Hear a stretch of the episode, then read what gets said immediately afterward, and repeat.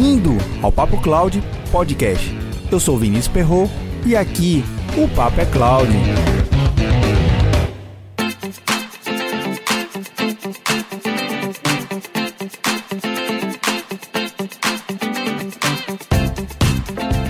Provavelmente você já ouviu falar sobre DevOps, SecOps, DevSecOps e tantos outros Ops, mas você já ouviu falar sobre FinOps? E é justamente sobre esse tema, controle de custos em ambientes em nuvem, que o nosso convidado, o Marcelo Charan, aqui no Papo Cloud de número 71, vai explicar detalhadamente como você deve montar uma estratégia de computação em nuvem focada em gestão de recursos.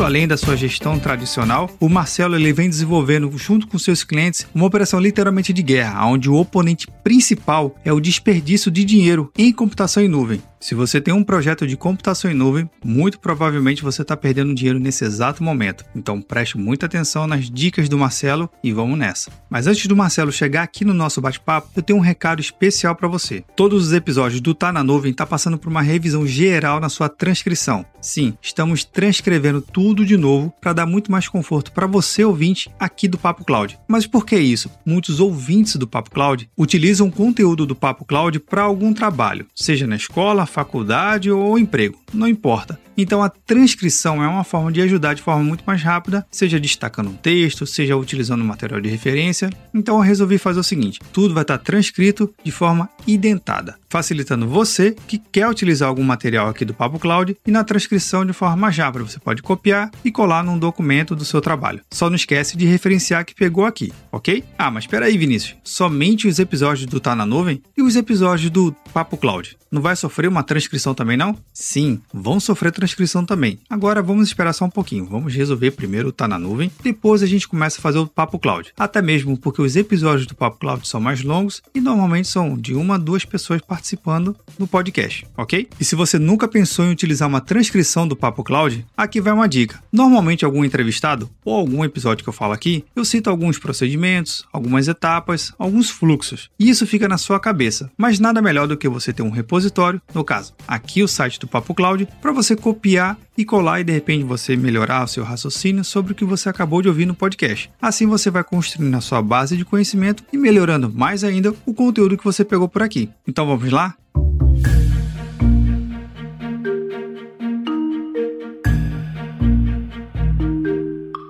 Todos os links citados na entrevista estarão no roteiro desse episódio em papo.cloud 071. Contribua com o Papo Cloud Baixe o aplicativo PicPay nas lojas do Android ou iOS e busque por Papo Cloud. Você pode contribuir mensalmente a partir de R$ 3,50. É menos que um cafezinho. Cada contribuição que você faz ajuda muito a criarmos mais conteúdo na qualidade que você merece. Quer ajudar ainda mais? Compartilhe os episódios para os seus amigos em todas as redes sociais onde você estiver.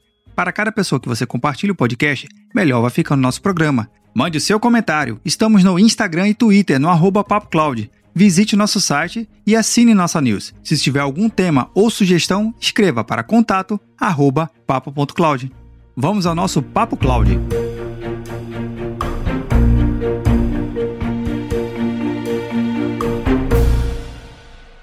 Só mais um recado antes do nosso bate-papo. Entra lá no nosso grupo do Telegram, Papo Cloud Makers, e se torne um Cloud Maker você também, compartilhando ideia, compartilhando experiência, que estamos crescendo muito a comunidade por lá. Já passamos de 230 membros. E aí, só tá faltando você, né?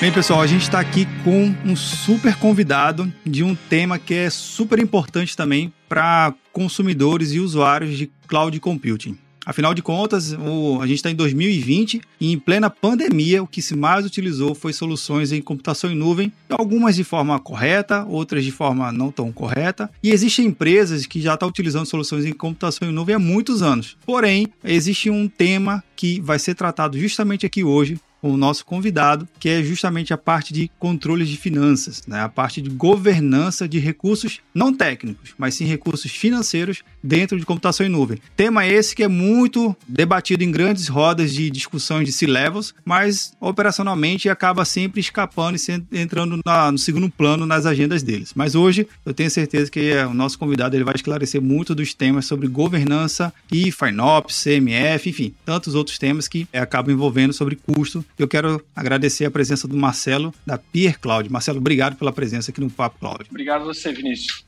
Prazer estar aqui com vocês, podendo compartilhar um pouco aí do que a gente tem aprendido nesses últimos anos sobre esse, esse tema, como você falou, que tem, tem crescido aí a procura no mercado. Marcelo, o que, que é a Peer Cloud? Para que, que ela serve? Quando alguém vai entrar em contato com vocês, qual é o serviço que vocês oferecem? E por que vocês oferecem serviço? A Peer Cloud nasceu há quatro anos atrás e nós fomos a primeira empresa no Brasil focada exclusivamente em otimização de custos. Tá? Então a gente estava vendo é, no mercado duas coisas. Primeiro, que as empresas estavam indo para as nuvens. No início era muito bacana, porque pô, eu consegui reduzir o custo, porque eu fiz um right sizing aqui, eu parei minha máquina, mas depois é, elas começavam a ver que o custo começava a subir e muitas vezes elas não conseguiam encontrar alguma explicação. Então a, a gente nasceu para ajudar essas empresas. Tá? Nós começamos com a parte de otimização de custo, ou seja, vamos ajudar o pessoal, ao invés de pagar um dólar por hora numa máquina, começar a pagar 70 centavos, 60 centavos,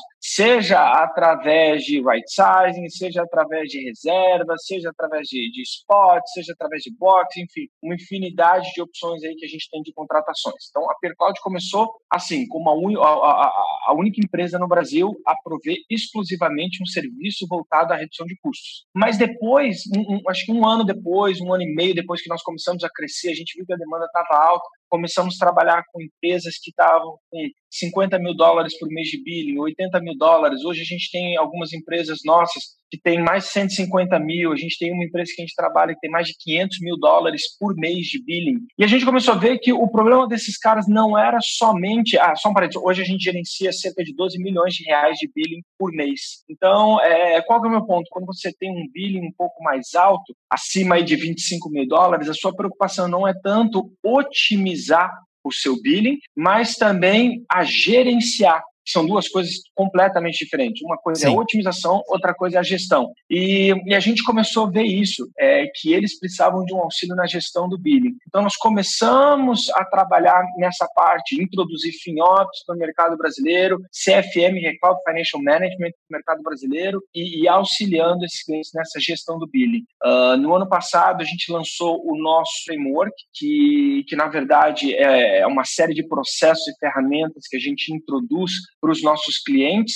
São sete pilares que nós temos para auxiliar eles a ter uma melhor gestão de custo na nuvem. Tá? Então, essa daí foi a nossa jornada. Como eu falei, a gente tem tido um excelente sucesso, principalmente porque uh, a gente gosta de tirar do cliente essa preocupação dele fazer a gestão. A gente gosta que os nossos clientes se preocupem em desenvolver o produto deles e a gente está ali auxiliando eles, fazendo toda essa gestão, mostrando para eles KPIs, ajudando eles a segmentarem os custos deles por centro de custo, por produtos, por ambientes, etc., e dando insights no que, que os caras podem fazer a nível de arquitetura, ou mesmo nós, a nível de automação, que a gente possa uh, auxiliar eles numa melhor gestão e, eventualmente, numa, numa, redução de custos. Pô, bacana. Isso aí que você falou em relação a esse montante que vocês gerenciam hoje financeiramente, isso acaba trazendo a dimensão do potencial do mercado, né? Afinal de contas, as empresas como um todo já vêm trabalhando com gestão em TI com a cartilha de, da década passada, na verdade do século passado, né? Onde você é. fazia uma aquisição de uma só vez, de um storage, de um servidor, colocava isso dentro da sua sala de na, no seu data center, né? Que a Tomás chama de data center ainda hoje. Alguns não têm data center, só existe a sala do servidor, isso é fato. E essa gestão era justamente assim: você comprou, tá lá, e basicamente a, os C-levels acabavam esquecendo o que tinha lá dentro, né? E quem realmente se preocupava Perfeito. em utilizar era o time de TI. Ele consumia mais memória, processador, disco e tudo mais. Só que chegava num determinado momento, chegava lá o gestor de TI e batia na porta do gestor financeiro, ó, me dá mais que acabou o que a gente acabou de comprar. Essa gestão financeira em relação a recursos de tecnologia da informação é do século passado e com o advento da nuvem, esse hábito, essa forma de gerir recursos não cabe mais, obviamente, em um universo cloud. Afinal de contas, a gente pode ser bilhetado por um, um byte que a gente trafega, ou até mesmo um minuto, um segundo, ou, ou horas de, de computação, de, de recursos que tem computação em nuvem, e aí acaba necessitando que o gestor, seja de TI, o gestor financeiro, adquira novas habilidades. Como é que você vê essa, essa mudança de mindset? Como é que você vê realmente essa discussão? Porque quando você vai discutir com o C-Level, você acaba apresentando novas habilidades que, que ele não estava no radar dele de estudo. Ele não estava se ligando realmente, cara, não, não me lembrava que eu, eu tenho que adquirir uma habilidade nova para gerenciar o recurso de TI para o meu negócio. Né? É diferente agora. É, a, a, matemática é, é, outra. Ainda é dinheiro, mas é um dinheiro diferente. É, se discutiu muito de CAPEX, OPEX, ficou muito nessa briga lá atrás, que não, é um, um, recurso operacional agora. Mas não é só isso, tem muito mais coisa. E como é que você vê esse desafio? É fácil, é difícil? É, eu vou resumir um pouco o que você falou em uma frase, cara. Antigamente, você chegava no seu diretor financeiro e você falava o seguinte, cara, eu preciso comprar um servidor, preciso comprar um firewall, e vai custar, sei lá, 10 mil, 15 mil, 25 mil, 30 mil, 50 mil reais, tá bom?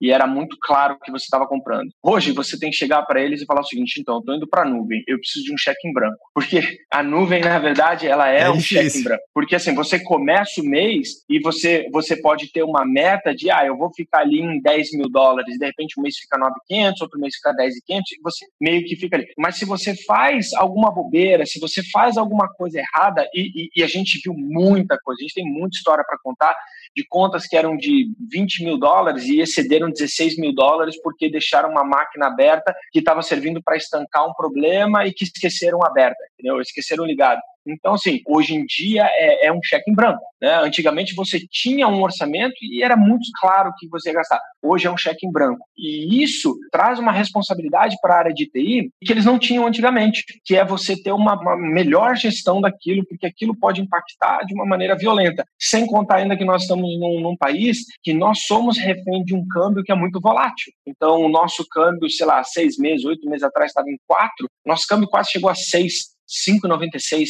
Então, isso ajudou a, a, a, dificultar um pouquinho essa, essa transição também. Não a transição propriamente dita, mas a, a, própria parte da gestão. Eu faço um orçamento em real, mas eu tenho uma infraestrutura que é em dólar. Então, esse é o primeiro ponto. Segundo ponto, acho que uma outra mudança que aconteceu, muito importante, que a gente não pode deixar de falar, é nós fomos para a infraestrutura como serviço, que é muito bacana, mas a gente chegou no momento que a gente tem a plataforma como serviço, onde é, antigamente, para você, de repente, ter um, uma busca no seu site, você precisava fazer é, é, um script próprio, ou você precisava trabalhar com ferramentas de terceira, era muito mais complexo. Hoje você consegue utilizar um Elasticsearch como serviço, entendeu? Isso já está tudo provisionado para você, já nasce como serviço. É, hoje você tem machine learning, inteligência artificial, deep learning, é, reconhecimento facial tudo isso como serviço. Então, ajudou as empresas a entregarem valor, a entregarem funcionalidades muito mais rápido do que antigamente. Então, auxiliou no desenvolvimento de aplicativos. Então, assim, por um lado, foi algo muito bom, essa virada para a nuvem, por outro, trouxe uma responsabilidade muito grande. Porque no primeiro modelo, se eu preciso de uma máquina melhor,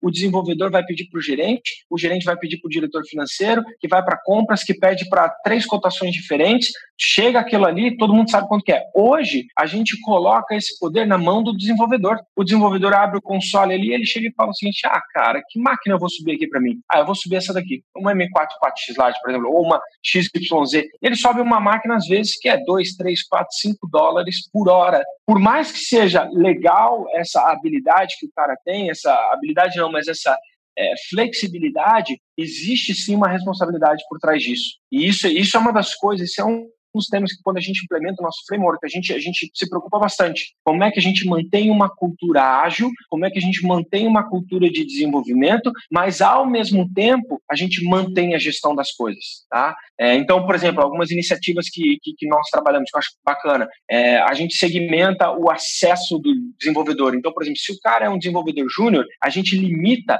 o tipo de máquina que ele pode subir e a região que ele pode subir, entendeu? Então, um cara júnior não vai estar subindo uma máquina que puxe mais do que, sei lá, 10 centavos de dólar por hora. É a mesma coisa com ambientes, é, aí a gente trabalha com tagmentos. Então, ou seja, existe todo um processo que a gente faz para mitigar problemas, para que no final do mês você olhe para aquela conta e fale: caramba, e agora? Eu, eu, eu acabei de estourar o meu budget aqui. E só para trazer em contexto alguns números, né?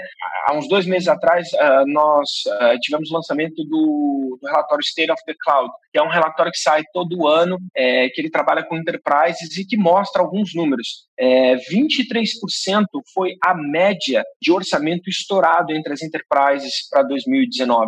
73% das empresas, pelo quarto ano consecutivo, dizem que a maior prioridade delas é reduzir custo. E claro, elas estão falando reduzir custo, mas se você pensar reduzir custo, é eu pago um dólar, eu preciso reduzir para 60 centavos. A gente, na verdade, a gente não gosta nem de falar de redução de custo, a gente gosta de falar de gestão. Por quê? Esse mesmo relatório mostra que 30% dos recursos computacionais das enterprises hoje é desperdiçado. Então, assim, antes de falar de otimização, vamos falar de desperdício. 10 bilhões de dólares por ano são desperdiçados em recursos computacionais.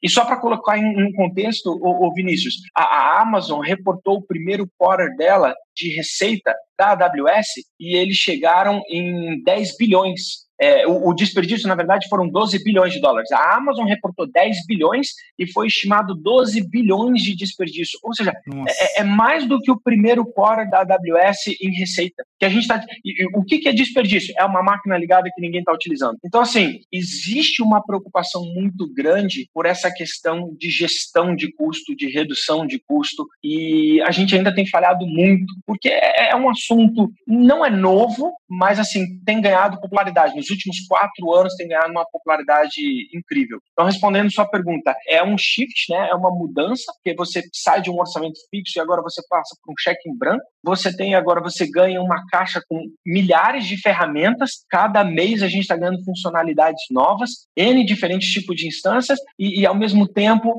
as empresas ainda não implementaram uma gestão de, de, de custo na nuvem, pelo menos a, maioria delas. Né? Impressionante esses números que você está apresentando aí, principalmente o quanto de de desperdício realmente a gente acaba captando agora, que eu acho que a computação em nuvem ela deixa isso, isso muito, muito mais latente muito mais visível. É igual uma, uma, conta de cartão de crédito. Você comprou, vai vir a conta no final do mês o número vai aparecer. Não tem como o número ser mentido é. ou ocultado ou absorvido por um outro tipo de custo. Diferente do ambiente de data center que você comprou por, sei lá, um milhão de reais no seu data center, só que está usando sua, a sua capacidade de 30%, está desperdiçando 70%. Isso não aparece no relatório final de, depois de cinco anos. Depois de cinco anos que vence a garantia, de novo, chega lá o gestor de TI, bate na porta do gestor financeiro e fala: Ó, doutor, precisamos de mais equipamento aqui para mais cinco anos. É ok, ele vai lá brigar por orçamento e vai aprovar. Mas a, a, essa, esse desperdício por não utilizar nunca aparece, nunca apareceu na conta.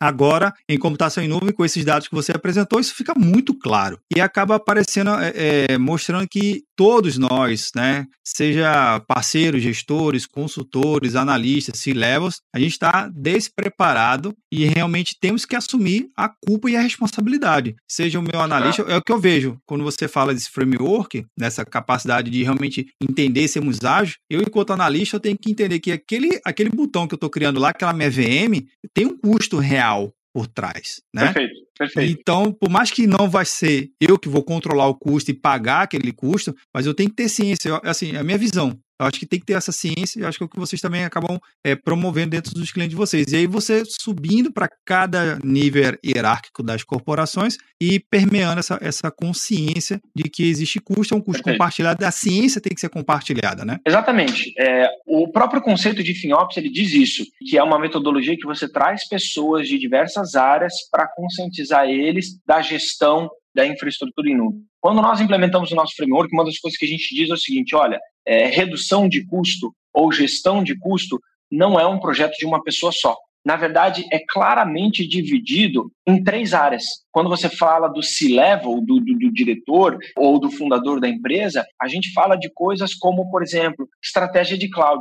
Cara, é, é, eu quero saber qual que é a sua estratégia de cloud, você como presidente, porque nós temos clientes grandes, por exemplo, que chegam e falam o seguinte, cara, eu não me importo com lock-in, o que, é o lock-in? É o seu compromisso com um determinado provedor de nuvem. Eu não me importo. Eu, eu posso usar PaaS se for é, aumentar a rapidez da minha entrega, se eu for entregar o meu produto mais rápido, entregar funcionalidades mais rápido, eu não tenho problema em, é, em, em trabalhar com PaaS. Vou trabalhar mesmo, sento o pé. Tem outros que falariam o seguinte: não, não, não, não, não, cara. O, o, meu produto, ele é core e eu preciso deter toda a propriedade intelectual dele, todo o código. Então, eu não quero trabalhar com plataforma como serviço, que onde eu estou consumindo um serviço de coisas que são core para mim. Então, é uma estratégia que o C-Level implementa. Eu quero ter a possibilidade de mudar de um provedor para o outro e assim por diante. Porém, muitas vezes isso não chega no desenvolvedor. E o desenvolvedor está tomando decisões de qual programa utilizar, qual plataforma utilizar,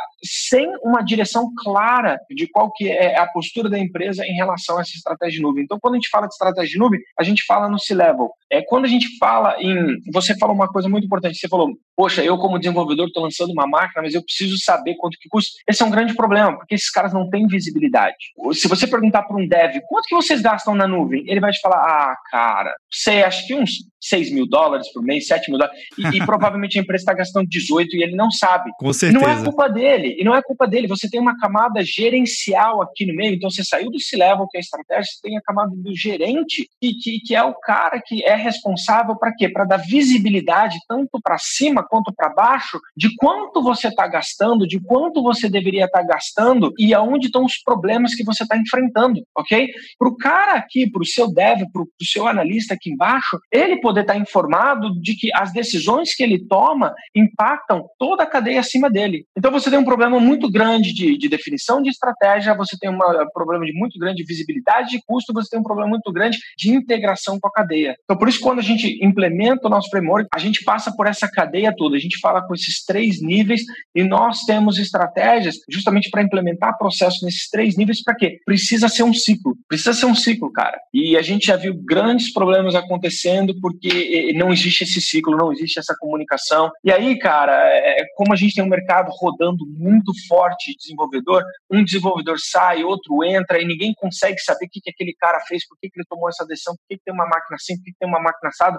Falta de documentação, arquitetura e, e aí vai. É, você está pintando um cenário aí que é um, é um cenário aparentemente caótico. Para você, ouvinte do Papo Cloud, se você for gestor, não se espante. Isso tudo tem solução, tem estratégia, tem, tem metodologias para você criar uma estrutura, uma organização é, para com que você tenha sucesso na sua adoção de computação em nuvem. Eu já vi muito caso de insucesso, né, cases onde é, empresas há uns anos atrás tentaram fazer uma iniciativa em, em, cloud, desistiram no meio da, da ida, aí voltaram, realmente algumas voltaram, desistiram e voltaram, tentaram de novo, e outras simplesmente criaram é, a versão a cloud, né? Não querem nem saber, nem pitada de ouro. Bem, acontece, infelizmente, é, são, são estratégias que cada gestor vai, vai adquirindo. Mas você falou lá atrás, lá no nosso início do bate-papo, que vocês desenvolveram um framework, né, que vocês lançaram um ano atrás, e esse framework ele tem ajudado os clientes a entender um pouco mais dessa jornada, adquirir maturidade. Fala um pouquinho desse framework aí que vocês desenvolveram. São sete pilares que, que nós temos. Nós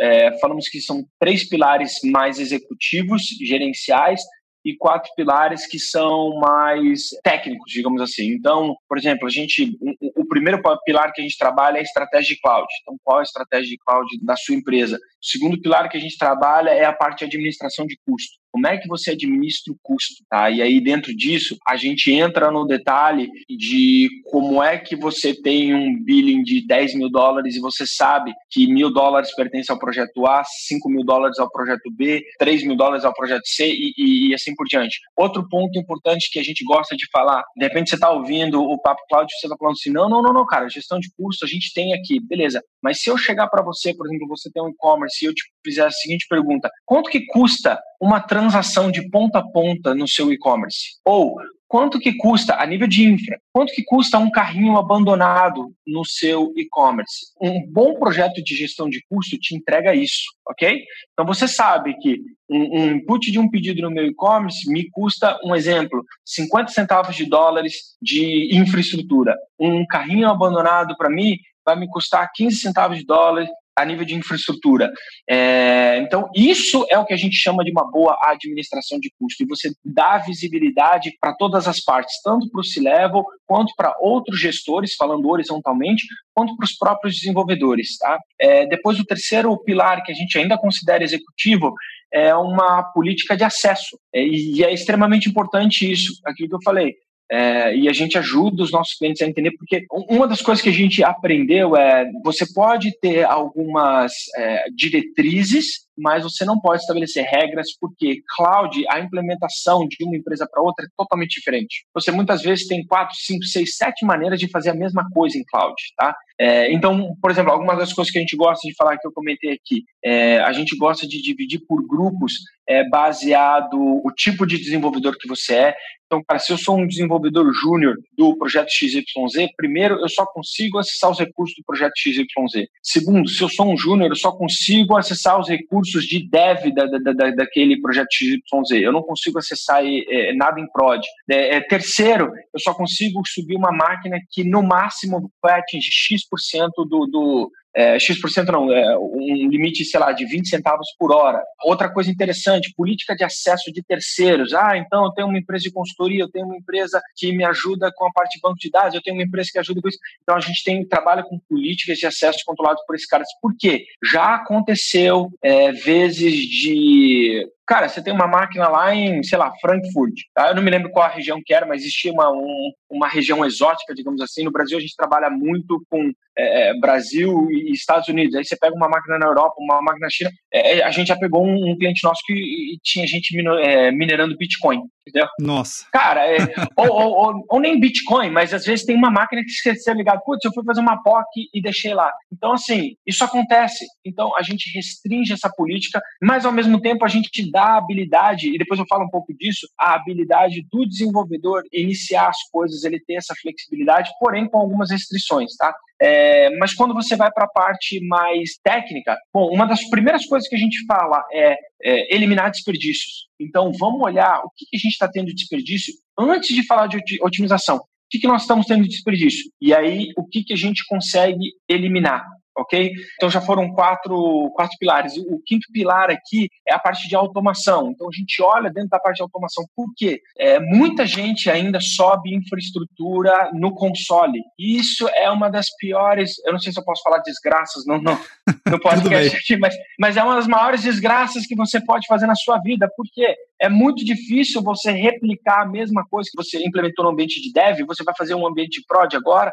pelo console. A margem que você está dando de erro humano é muito grande. Então, quando a gente fala de, de automação, a gente acaba falando é, desde coisas básicas como CI/CD, a gente fala de infraestrutura como código, a gente fala de, de escalar horizontalmente, verticalmente, automaticamente. Então, tudo isso entra na parte de automação. Uh, esse foi o quinto pilar. O sexto pilar, aí sim a gente começa a falar de otimização de custo. Depois que a gente já definiu tudo isso, que está muito claro que nós vamos fazer, a gente consegue falar, a gente já eliminou isso, por isso a gente consegue falar de otimização de custo. Porque tem algumas estratégias de otimização de custo que, na verdade, você aumenta o seu compromisso com aquele parceiro de nuvem, aquele provedor de nuvem. Se eu não sei qual é a estratégia do meu cliente em relação a isso, cara, eu não quero nenhum lock-in. Tá bom, então eu sei que eu não posso colocar uma reserva lá de três anos, por exemplo, talvez às vezes nem de um ano. Então, isso está fora da minha parte de otimização de custo. É, e tem gente que acha que otimização de custo é simplesmente sair reservando máquina, reservando máquina. Cara, não é. Porque, assim, qual é a diferença da nuvem com um monte de máquina reservada com o seu on-premise que você comprou um monte de máquina? Não, não tem muita diferença. Exatamente. Então, é, às vezes a gente vai abordar alguns clientes, poxa, você já ouviu falar é, de, de, gestão de custo, otimização de custo? E o cara falou, cara, aqui está tudo otimizado. A gente, é, por quê? Porque, cara, nós já reservamos tudo. E, e aí o pior é o seguinte, na cabeça do gestor está tudo otimizado porque eles reservaram tudo, legal, mas quando a gente vai ver, tá cheio de reserva ociosa. Que é, o que, que é reserva ociosa? Quando a gente fala de 30% de desperdício, que foi um dos números que eu coloquei ali para vocês, é, muito são das reservas ociosas. O cara faz uma reserva daquela máquina, mas ele reservou 10 máquinas e acaba utilizando 7 máquinas. Como você colocou no começo, no modelo tradicional, você comprava as máquinas e ninguém tinha como ver esse desperdício. No modelo da nuvem tem, porque eu reservei 10 máquinas, estou utilizando 7, fica bem explícito que eu estou desperdiçando 30% da minha capacidade é, computacional. Então passa por reserva de instância, passa por é, spots, low priorities, passa por blocks. Uma das coisas que a gente gosta muito é a parte de chat ops. Então eu tenho um desenvolvedor ali que ele precisa de uma máquina XYZ. A, a gente auxilia os nossos clientes aqui a provisionarem máquinas via Slack. Então ele coloca ali no Slack, precisa de uma máquina XYZ e ela precisa ter quatro horas de duração. Enter. A gente provisiona aquela máquina e a gente garante que depois de quatro horas a gente vai desligar aquela máquina é comum, devem ficar é, trabalhando até tarde e esquecer a máquina ligada, entendeu? E finalmente, é, então, o, o, sétimo pilar, a gente fala sobre é, tipos de licenciamento. Uh, e aí a gente fala de bring your own license, vale a pena licenciar na nuvem, não vale. A gente entra, principalmente mais para enterprises que têm é, licenciamentos muito pesados, a gente entra também nesse, nesse sétimo pilar. Depois que a gente tem esses sete pilares prontos, a gente fala de como sustentar esse framework, porque não adianta a gente implementar alguma coisa que não é sustentável.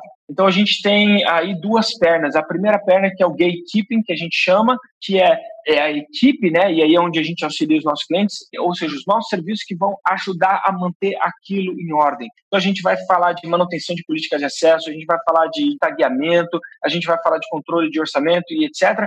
E do outro lado, a gente vai falar sobre uh, a liberdade do desenvolvedor. O desenvolvedor ele tem que ter liberdade para subir uma máquina, o desenvolvedor tem que ter liberdade para fazer uma POC, o desenvolvedor tem que ter liberdade para testar novas funcionalidades. A gente vê muitas empresas que falam o seguinte: não, eu tenho um projeto de gestão de custo. E aí, quando você vai ver como é que é, o desenvolvedor, para subir uma máquina, ele tem que abrir um ticket para uma, um, uma equipe de infra, a equipe de infra provisiona a máquina, aí ele volta e fala, poxa, mas a minha máquina tinha que ter essa configuração. Cara, você matou a cultura ágil aí. Pois é, a, a escala já era, né? Aí o que, que acontece? Por exemplo, uma das nossas preocupações é manter uma cultura ágil dentro da empresa, colocar um framework, mas manter. Então, a gente tinha um cliente que a gente estava começando com eles, ele, eles tinham 20 squads e eles trabalhavam nesse modelo. Então, você tinha equipe de infra, três analistas só para atender os desenvolvedores dessas squads, a, a subir máquina, fazer um backup, fazer isso. Cara, você tem três pessoas ali que você pode automatizar o trabalho delas e agora recolocar elas para fazer coisas mais importantes. É, então, esses são sete pilares do, do nosso framework, e depois de, de, implementados, a gente tem aí duas pernas, digamos assim, de um modelo sustentável, né, que é o gatekeeping, olhando tudo que acontece e certificando que está dentro das metas estabelecidas, e a habilidade para o desenvolvedor desenvolver, executar o trabalho dele. Bacana, bacana. É, assim, é realmente é um tema, Marcelo, que a gente poderia que passar acho que no mínimo umas 10 horas falando, né?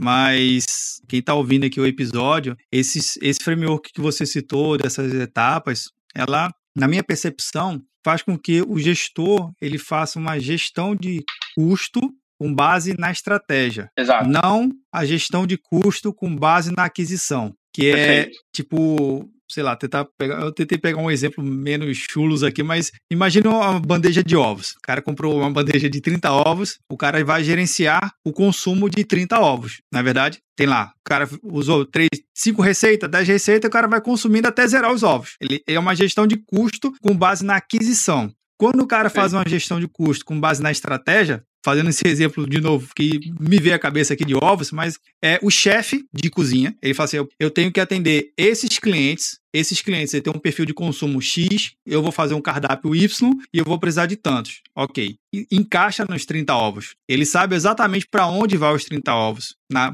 com base na estratégia. Né? Não simplesmente porque Isso. o prato, o bolo, enfim, levou tal coisa. Então, eu, o que eu percebi do que você está falando em relação a postura é, de ter uma, um, uma gestão de recursos, ter FinOps, ter uma estratégia financeira e o, o papel da Peer Cloud é justamente você inserir dentro do seu cliente, aí você me corrija se eu estiver errado, né? É, e eu adoraria estar errado, assim, mas por favor, fique à vontade. Mas a partir do momento que o seu cliente ele começa a perceber que a gestão de custo é com base na estratégia, todo o centavo, todo centavo de dólar que pinga na conta, para mais ou para menos, tem que ser justificado com base na estratégia, não simplesmente do porquê que o cara achou legal e tem que criar aquela máquina. É mais ou menos isso? Exatamente isso. Você precisa entender primeiro qual é a estratégia, e é o que você definiu. Qual é a estratégia? Qual é a receita que eu vou fazer aqui? Né? Qual é a receita? A minha receita leva ovos ou não? Vamos começar por aí. Então, assim, qual é a estratégia que eu tenho? É, depois, como é que eu vou gerenciar isso e finalmente dar liberdade para as pessoas é, é, trabalharem e executarem aquilo? É, é bem isso mesmo. E aí, assim, cada centavo eu te dou liberdade. Então, Vinícius, você trabalha lá na empresa XYZ. Cara, você tem liberdade para subir a máquina que você quiser, você tem liberdade,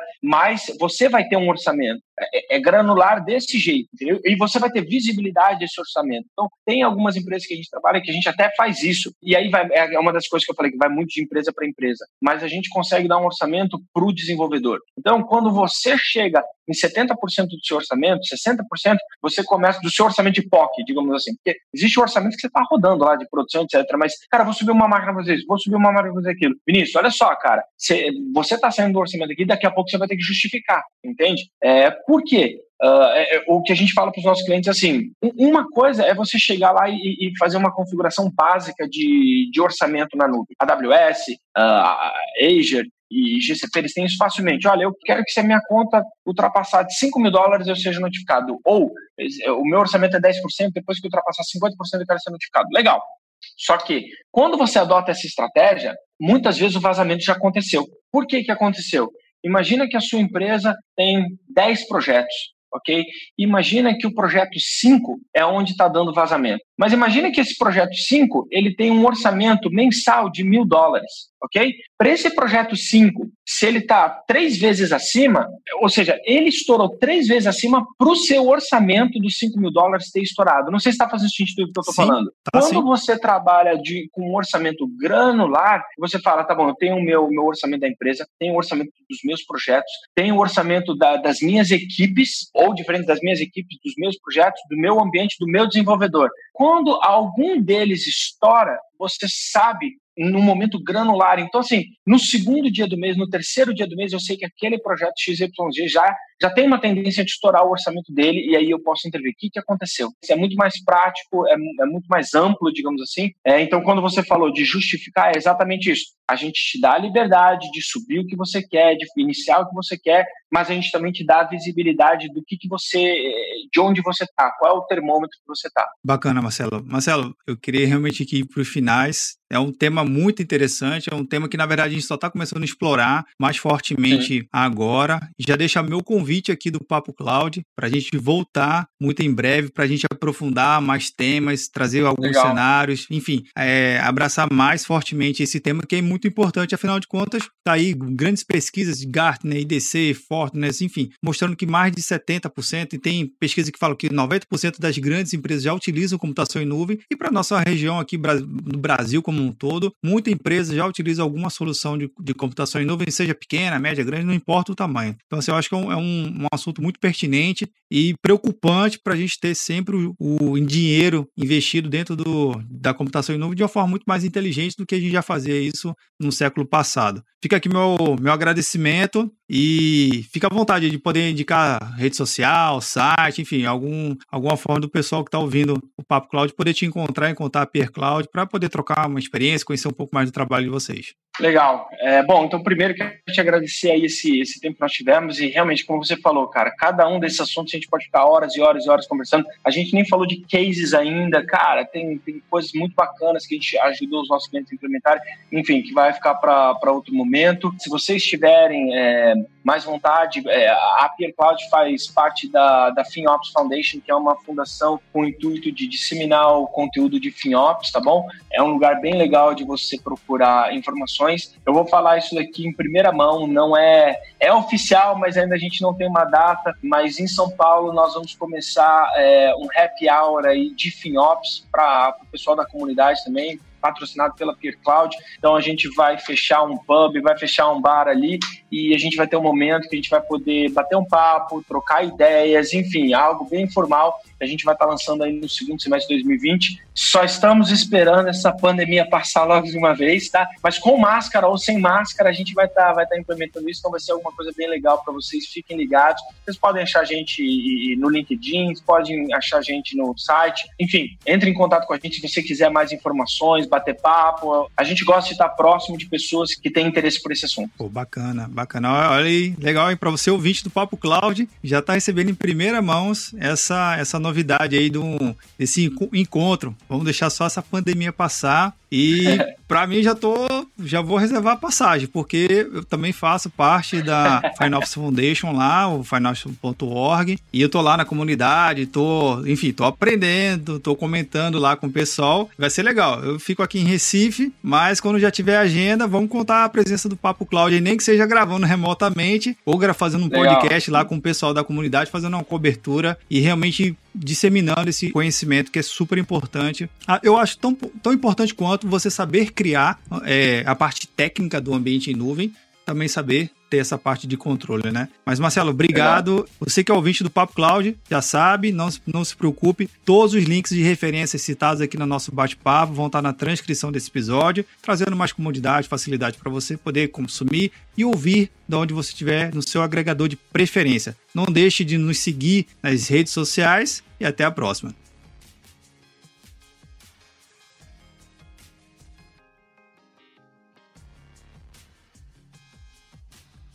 E aí, o que achou do bate-papo? Aproveite que estamos no finalzinho desse episódio e entra lá no nosso grupo do Telegram. Estamos continuando o bate-papo desse episódio e de outros por lá. Acesse bit.ly barra Papo Cloud Telegram. E aí, tá na nuvem?